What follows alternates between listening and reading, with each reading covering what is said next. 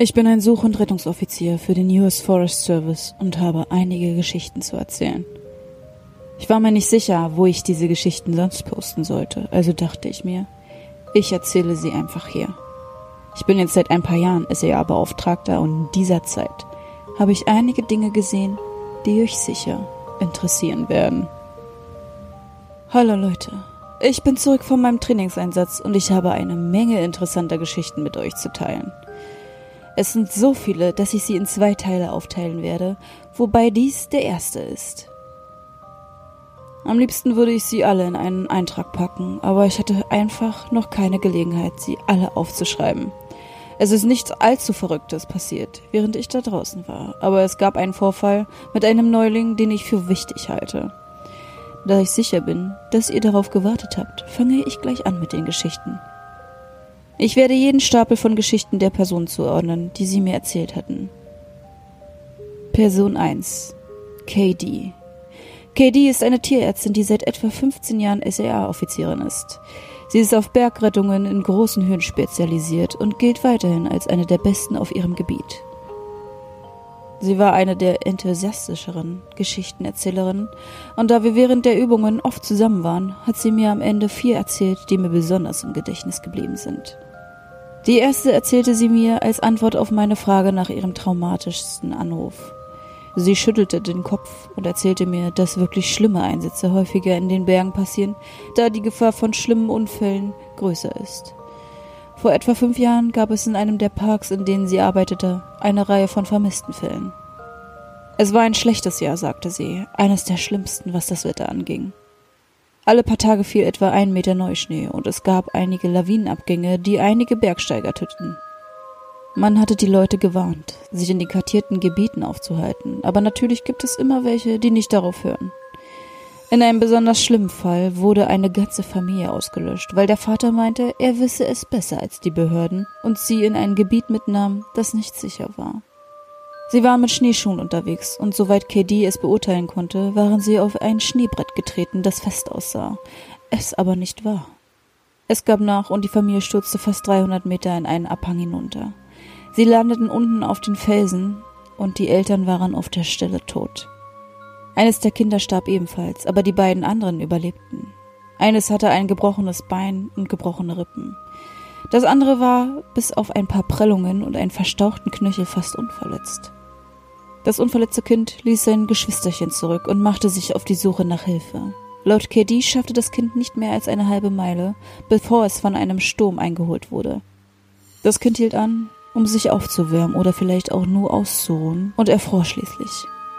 Mit Hilfe einiger Zeugen, die die Familie in die Wildnis gehen sahen, wurden sie schließlich gefunden, und sie war diejenige, die das erfrorene Kind auf der Suche nach Hilfe fand. Sie sagte, es habe zu schneien begonnen, gerade genug, um die Fernsicht zu beeinträchtigen, aber nicht genug, um die Suche unmöglich zu machen. Sie sah vor sich eine Gestalt im Schnee sitzen und ging so schnell wie möglich zu ihr. Sie beschrieb ausführlich, wie sie beim Näherkommen erstens erkannte, dass es sich um ein Kind handelte, zweitens, dass es verstorben war und drittens, dass es in einer der erbärmlichsten Positionen erstarrt war, in der sie je eine Leiche gefunden hatte. Das Kind saß aufrecht, die Knie an die Brust gepresst, seine Arme waren um sie geschlungen und sein Kopf steckte in seinem Mantel. Als sie den Mantel wegzog, um sein Gesicht zu betrachten, sah sie, dass er weinend gestorben war. Sein Gesicht war verzerrt und die Tränen waren auf seinen Wangen festgefroren. Sie sagte, es sei ganz offiziell, dass der Junge große Angst hatte, als er der Unterkühlung erlag, und das brach ihr als Mutter das Herz. Sie hat mir wiederholt gesagt, dass sie hofft, dass der Vater in diesem Moment in der Hölle schmort. Die andere traumatische Geschichte, die sie mir erzählte, die mir besonders im Gedächtnis geblieben ist, ereignete sich, als sie noch ein Neuling war. Ihr Team erhielt einen Bericht über einen erfahrenen Bergsteiger, der am Vortag nicht nach Hause gekommen war. Seine Frau war überzeugt, dass etwas Schlimmes passiert war, weil er sonst immer pünktlich nach Hause gekommen war. Sie machten sich auf die Suche nach ihm und mussten dabei einige technisch sehr anspruchsvolle Teile des Berges erklimmen. Sie erreichten ein relativ flaches Gebiet und Caddy begann, Blut im Schnee zu sehen. Sie folgte der Spur und entdeckte dabei immer mehr kleine Gewebsstücke. Sie war sich nicht sicher, von welchem Körperteil es stammte, aber je weiter sie der Spur folgte, desto mehr fand sie. Sie folgte dieser Blut- und Gewebespur bis zu einem geschützten Bereich unter einer Felswand und fand den Kletterer. Es war so viel Blut, mehr als sie je zuvor gesehen hatte. Er lag mit dem Gesicht nach unten, einen Arm vor sich ausgestreckt, als wäre er kriechend gestorben. Als sie näher hinsieht, sieht sie, dass er teilweise ausgeweidet worden ist. Woher das Gewebe stammt, das sie gesehen hatte. Der Kerl hat einen Eispickel in einem Hüfthalter stecken und der ist blutverschmiert. Natürlich wird man nie genau wissen, was passiert ist, aber sie sagte, dass es sich so abgespielt hat, wie sie es sich vorstellen konnte. Der Mann hatte versucht, zum nächsten Gebiet hinaufzuklettern und war mit seinem Eispickel aufgestiegen. Wahrscheinlich war er über eine lose Stelle gestolpert und gestürzt. Auf dem Weg nach unten oder möglicherweise bei der Landung wurde er von der Axt aufgespießt, die ihn ausgeweidet hat. Er schleppte sich weiter, riss dabei Teile von sich heraus und starb unter der Felswand. Sie stört sich nicht sonderlich an Blut, aber ich vermute, dass sich einige der Männer, die ihr bei der Bergung der Leiche halfen, übergeben mussten, als sie ihn umdrehten und ein großer Teil seiner Eingeweide herausquoll. Ich erwähnte ihr gegenüber, dass es mich interessieren würde, welche Erfahrungen sie mit Menschen gemacht hat, die völlig verschwunden sind. Ihre Augen leuchteten auf und sie beugt sich dicht zu mir heran. Willst du einen echten Knaller hören? Sie erzählt mir, dass es zu Beginn ihrer Tätigkeit einen Fall gab, der in den Medien viel Aufmerksamkeit erregte. Eine Familie war in einem Waldstück in der Nähe des Parkeingangs zum Beerenpflücken unterwegs gewesen. Sie hatten zwei kleine Jungs dabei, beide unter fünf Jahre alt, und irgendwann im Laufe des Tages verschwand einer von ihnen. Es wird eine riesige Suchaktion durchgeführt und es wird nichts gefunden. Es ist wieder eine dieser Fälle, bei denen es so ist, als wäre das Kind gar nicht da gewesen. Die Hunde setzen sich einfach hin und nehmen nichts auf. Es wird keine Spur des Kindes gefunden. Die Suche dauert etwa zwei Monate an, wird aber schließlich abgebrochen. Sechs Monate später ist es wieder soweit. Die Familie kommt zurück, um Blumen an einer Gedenkstätte niederzulegen, die dort für das Kind errichtet wurde. Sie bringen ihren anderen Sohn mit, Während sie die Blumen niederlegen, verlieren sie den Jungen für etwa drei Sekunden aus den Augen, und in dieser Zeitspanne löst er sich in Luft auf. Natürlich sind die Eltern am Boden zerstört. Es ist schon schrecklich genug, ein Kind zu verlieren. Aber zwei zu verlieren ist unvorstellbar. Wieder einmal war die Suchaktion riesig, eine der größten in der Geschichte des Bundesstaates. Etwa 300 Freiwillige durchkämmen jeden Zentimeter des Parks, um das Kind zu finden. Aber auch hier gibt es keine Spur von ihm. Die Suche geht etwa eine Woche lang weiter, wobei die Leute meilenweit von dem Teil des Parks entfernt suchten, aus dem er verschwunden ist. Und dann, fast zwei Wochen später, meldet ein Freiwilliger, der fast 15 Meilen vom vorgesehenen Suchgebiet entfernt ist, dass er das Kind gefunden hat. Man nahm an, dass der Junge tot sei, aber der Freiwillige sagt, er sei nicht nur am Leben, sondern auch in guter Verfassung. KD und ihr Team machen sich auf den Weg, um das Kind zu bergen, und als sie dort ankommen, kann sie nicht glauben, dass es sich um das Kind handelt, das vermisst wurde. Seine Kleidung ist sauber, er ist nirgendwo verschmutzt und er scheint nicht traumatisiert zu sein. Der Freiwillige sagt, er habe das Kind auf einem Baumstamm sitzend gefunden, wo es mit einem kleinen Zweigbündel spielte, das mit einem alten Seil zusammengebunden war. Katie fragte ihn, wo er gewesen sei, mit wem er in diesen zwei Wochen zusammen gewesen sei, und der Junge sagt ihr, dass er mit dem Fuzzy-Mann zusammen gewesen sei. Nun, Katie glaubt fest an Bigfoot, also wird sie ganz aufgeregt und fragt ihn, was er mit wuschelig meint. War er haarig? Aber der Junge sagte nein, er war nicht haarig. Er war ein unscharfer Mann. Und er beschreibt einen Mann, der verschwommen ist. Wie als wenn man die Augen schließt, aber nicht ganz. Er sagt, der Mann sei aus den Bäumen gekommen und habe den Jungen tief in den Wald mitgenommen. Der Junge sagt, er habe in einem hohlen Baum geschlafen und der verschwommene Mann habe ihm Beeren zu essen gegeben. KD fragt, ob der Mann gemein war, ob er dem Kind Angst gemacht hat, und das Kind sagt nein. Er war nicht furchterregend, aber mir hat nicht gefallen, dass er keine Augen hatte. Katie sagt, dass sie den Jungen zurück zum Hauptquartier bringen und ein Polizist nimmt ihn mit in die Stadt, um mit ihm über den Vorfall zu sprechen. Sie ist mit dem Polizisten befreundet, der mit ihm gesprochen hat, und sie sagte, dass der Junge beschrieb, dass er von dem pelzigen Mann in diesem Baum gehalten wurde und Beeren bekam, wenn er hungrig war. Er durfte auf einer ganz bestimmten Lichtung umherwandern, aber wenn er versuchte weiterzugehen, wurde der pelzige Mann wütend und schrie sehr laut, obwohl er keinen Mund hatte. Als das Kind nachts Angst bekam, machte der Wuschelmann es heller und gab ihm das Zweigbündel.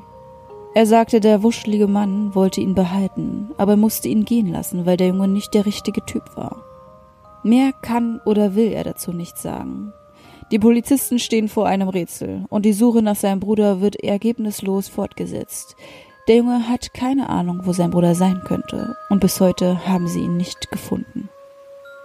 Die letzte Geschichte, die Katie mir erzählte, handelte von etwas, das ihr passierte, als sie von ihrer Ausbildungsgruppe getrennt wurde, als sie noch ein Neuling war.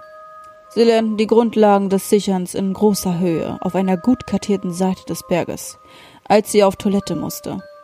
Während einer Essenspause entfernte sie sich etwa 50 Meter von der Gruppe und verrichtete ihr Geschäft. Den Rest erzähle ich genau so, wie sie es mir erzählt hat. Ich gehe also pinkeln und als ich fertig bin, mache ich mich auf den Weg zurück zur Gruppe. Aber ich bin nur etwa fünf Meter weit gekommen, als ich merke, dass ich keine Ahnung habe, wo ich bin. Und das war kein Oh, ich habe mich verlaufen. Ich meine, ich hatte buchstäblich keine Ahnung, wo ich war. Hätten Sie mich gefragt, ich glaube, ich hätte Ihnen nicht einmal sagen können, in welchem Staat wir uns befanden. Es war in etwa so, wie ich mir vorstelle, wie sich Menschen mit Amnesie fühlen. Weißt du, was ich meine? Man ist völlig verloren und hat keine Ahnung, was man tun soll. Also stand ich eine Weile da und versuchte herauszufinden, wo zum Teufel ich war und was ich nun tun sollte. Aber je länger ich dort stand, desto verwirrter und verwirrter wurde ich, also fing ich einfach an zu laufen. Wenn ich mich recht erinnere, habe ich mir einfach eine Richtung ausgesucht und bin losgelaufen. Und während ich so laufe, wird es immer schlimmer bis zu dem Punkt, an dem ich keine Ahnung mehr habe, warum ich überhaupt auf dem Berg bin. Ich stapfte also durch den Schnee und dann hörte ich plötzlich eine Stimme. Sie ist sozusagen in meinem Kopf, also fast wie wenn ein Frosch sprechen könnte, ganz leise und krächzend. Und sie sagte mir immer und immer wieder, es ist okay, es ist okay. Du musst nur etwas zu essen finden. Finde etwas zu essen und es wird dir gut gehen. Geh einfach weiter und finde etwas zu essen. Iss, iss, also fange ich an, mich nach irgendetwas Essbarem umzusehen. Und ich schwöre bei Gott, dass ich mich in meinem ganzen Leben noch nie so hungrig gefühlt habe. Es war bodenlos. Und ich glaube, ich hätte so ziemlich alles essen können, was man mir vor die Nase gesetzt hätte. Ich hatte absolut kein Zeitgefühl und wusste daher nicht, wie lange ich schon unterwegs war, als ich eine Stimme hörte, die auf mich zukam. Ich ging also darauf zu und sehe einen der anderen SEAs und er sieht verdammt verängstigt aus. Er rennt auf mich zu und fragt, ob es mir gut geht und was zum Teufel ich hier draußen mache. Und das Beängstigende war, dass ich, während er auf mich zurennt, sehe, wie ich in meinen Gürtel nach einem Jagdmesser greife. Ich denke nicht mal wirklich darüber nach, was ich gerade tue, aber ich denke, dass ich essen muss. Wenn ich nicht esse, wird es mir nie wieder gut gehen, also muss ich einfach essen. Als er mich dabei sieht, schreckt er sofort zurück. Er schreit mich an, dass ich mein Messer weglegen soll und dass er mir nicht wehtun wird. Und das bringt mich irgendwie zurück. Plötzlich weiß ich genau, wo ich bin und ich lege das Messer weg. Ich laufe zu ihm und frage ihn, wie lange ich schon weg bin, weil ich dachte, er würde mir sagen, dass ich schon eine halbe Stunde oder so weg bin. Aber das Krasse ist, er sagte mir, ich sei seit zwei verdammten Tagen weg. Ich habe zwei Gipfel überquert und bin fast auf der anderen Seite des Berges gelandet. Und wenn ich weitergegangen wäre, hätte ich mich bestimmt 300 Meilen in der Wildnis verirrt. Sie hätten mich nie gefunden. Und er kann nicht glauben, dass ich nicht tot bin. Und ich weiß natürlich nicht, was ich denken soll. Für mich ist natürlich absolut gar keine Zeit vergangen. Ich sage nichts, ich gehe einfach mit ihm zurück zu einem Treffpunkt und werde zurück ins Hauptquartier gebracht, um mit dem Flugzeug ins Krankenhaus geflogen zu werden. Ja, und was soll ich sagen, dort machten sie alle möglichen Tests und versuchen herauszufinden, was passiert ist. Sie vermuten, dass ich eine Art Fougue-Zustand hatte, also eine Art Amnesie oder einen seltsamen Anfall, der mein Gehirn aus dem Gleichgewicht gebracht hat. Aber die Wahrheit ist, dass wir es nicht wirklich wissen. Es ist nie wieder passiert, aber ich sage euch, seitdem gehe ich nie wieder alleine raus. Die Leute schimpfen zwar mit mir, weil ich sie zwinge mitzukommen, wenn ich die Gruppe verlasse. Aber ich sage ihnen einfach, dass es besser ist, mir beim Pissen im Schnee zuzuhören, als mich für zwei verdammte Tage auf einem eiskalten Berg zu verlieren.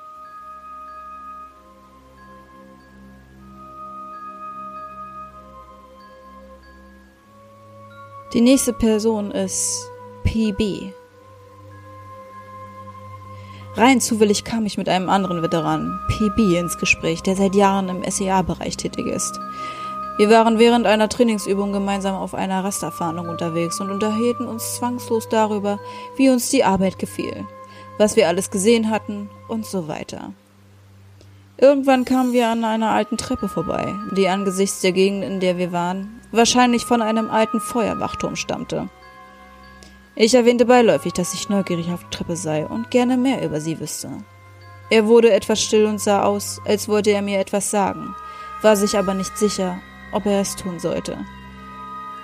Schließlich sagte er mir, ich solle mein Funkgerät ausschalten. Offensichtlich ist das etwas, was wir nie und nimmer tun sollten, aber ich tat es. Und er tat es auch. Vor etwa sieben Jahren, so erzählte er mir, war er mit einem Neuling auf einem Einsatz. Sie waren in einem Gebiet des Parks, in dem es eine Menge seltsamer Berichte und Ereignisse gab. Verschwundene, Geschichten über Lichter im Wald, seltsame Geräusche und so weiter. Der Neuling war völlig verängstigt und er erzählte immer wieder von Dingen im Wald. PB berichtete folgendes. Der Kerl hörte nicht auf, über den Ziegenmann zu reden. Er redete immer weiter, Ziegenmann dies und Ziegenmann das. Schließlich habe ich ihm gesagt, dass es hier draußen noch viel andere Dinge gibt, vor denen er Angst haben muss und dass es besser wäre, über die Sache mit dem Ziegenmann hinwegzukommen. Der Neuling wollte wissen, wovon ich sprach, und ich sagte ihm nur, er solle den Mund halten und weitergehen. Wir erreichten einen kleinen Bergrücken, und etwa zehn Meter vor uns lag eine Treppe. Der Neuling blieb stehen und starrte sie einfach nur an.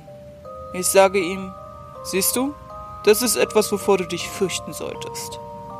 Der Neuling fragt mich, was zum Teufel die hier draußen zu suchen haben, und aus irgendeinem Grund sage ich ihm die Wahrheit. Oder jedenfalls das, was man mir auch gesagt hat.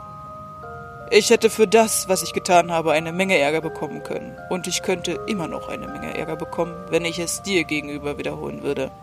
Aber du bist ein netter Junge und ich möchte, dass du aufhörst, das zu untersuchen. Hör auf, solange du noch kannst. Ich erzähle dir, was ich weiß, aber nur unter der Bedingung, dass du nie ein Wort davon an den Obersten weitergibst. Wir haben die Leute gewarnt, bevor sie überhaupt eingestellt wurden, dass hier merkwürdige Dinge vor sich gehen.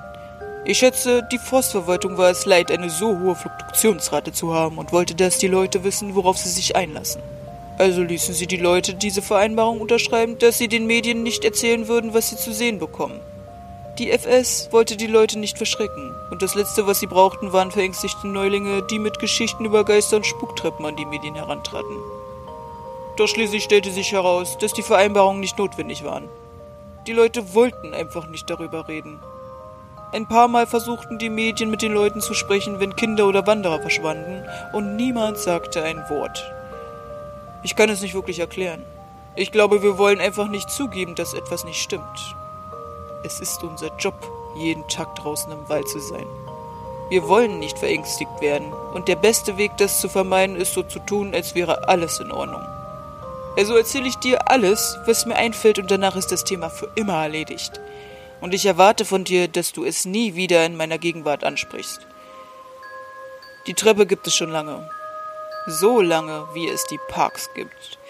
Wir haben Aufzeichnungen, die Jahrzehnte zurückreichen und sie beschreiben. Manchmal gehen die Leute hinauf und es passiert nichts.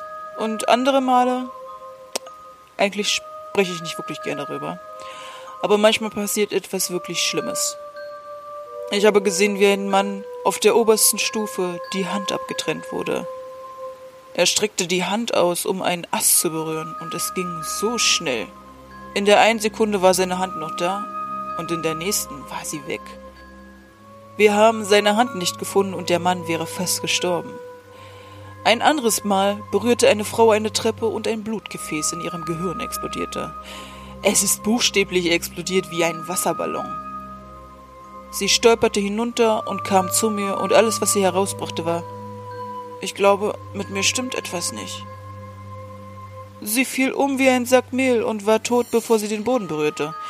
Ich werde nie vergessen, wie das Blut in das Innere ihres Auges sickerte. Bevor sie starb, sah ich, wie es sich rot färbte. Ich sah zu, wie es geschah, und ich konnte nichts tun, um zu helfen. Wir waren die Leute, sich in die Nähe dieser Treppen zu begeben. Aber es gibt immer mindestens einen Idioten, der ist trotzdem tot. Und selbst wenn ihn nichts zustößt, passiert immer etwas Schlimmes. Kinder verschwinden, während wir ihnen auf der Spur sind, jemand stirbt, und das in einem völlig sicheren Teil des Parks, und dieser wird dennoch in zwei Hälften geschnitten.